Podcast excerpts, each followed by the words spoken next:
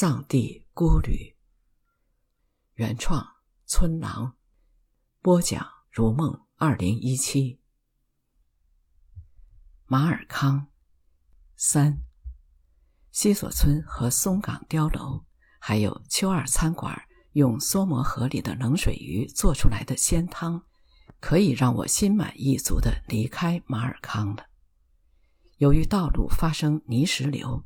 去往丹巴的班车无法正常发车，售票员建议我次日一早再来碰碰运气。这样的意外在我看来实属平常稀松。人在旅途，到达和离开同样不是一件容易的事情。我来到宾馆对面的雪域网吧整理照片，打发时间。好漂亮呀！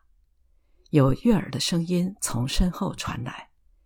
听到有人赞赏自己的作品，不免洋洋自得。我回头望去，说话的是一个梳着长辫的女孩，个子不高，模样俊俏。她拉过一把椅子，在我身旁坐下。我叫张琼梅，琼瑶的琼，梅花的梅。她自我介绍道。我笑了。琼瑶的流毒都已经传播到了遥远的藏地山谷。他补充说：“我是藏族，藏族的名字叫做次仁拉姆。次仁拉姆的藏语意思是长寿的仙女。甫一出生，他的父母就把他们最直接、最诚挚的祝福深深的烙在次仁拉姆的身上。人们对他的每一声呼唤都是最美好的祝愿。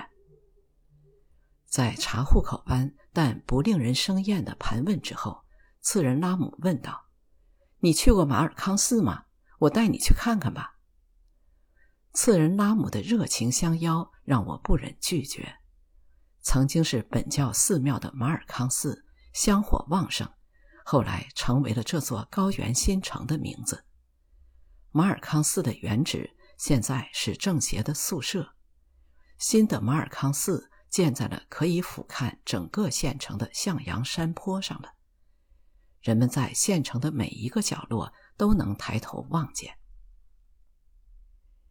我没有把马尔康寺列为必看的景点。红卫兵捣毁了旧寺，缺乏历史沉淀的新寺无法给予我应有的那份虔诚和感动。显然，次仁拉姆不善攀登，来到寺庙门口，居然有点体力不支了。他没有理会我让他歇息的建议。指着寺庙的转经墙说：“按照我们的习惯，要转三圈才行呢。”说罢，便开始沿着墙根顺时针行进，转经筒在他的手中嘎吱嘎吱地转了起来。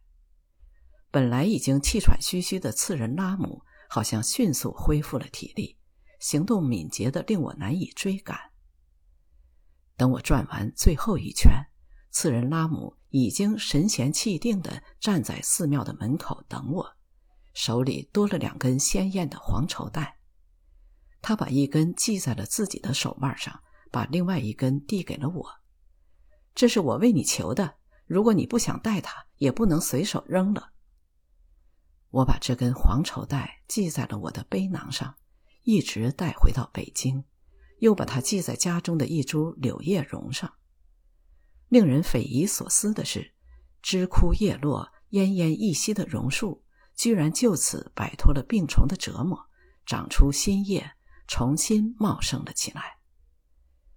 下山前，我想用手中的照相机记录下次仁拉姆的身影，他没有应允，理由是他没有穿戴藏族的服饰。在另一个秋雨淅沥的早晨，我离开了马尔康。我为了寻找而来，带着怀念离开。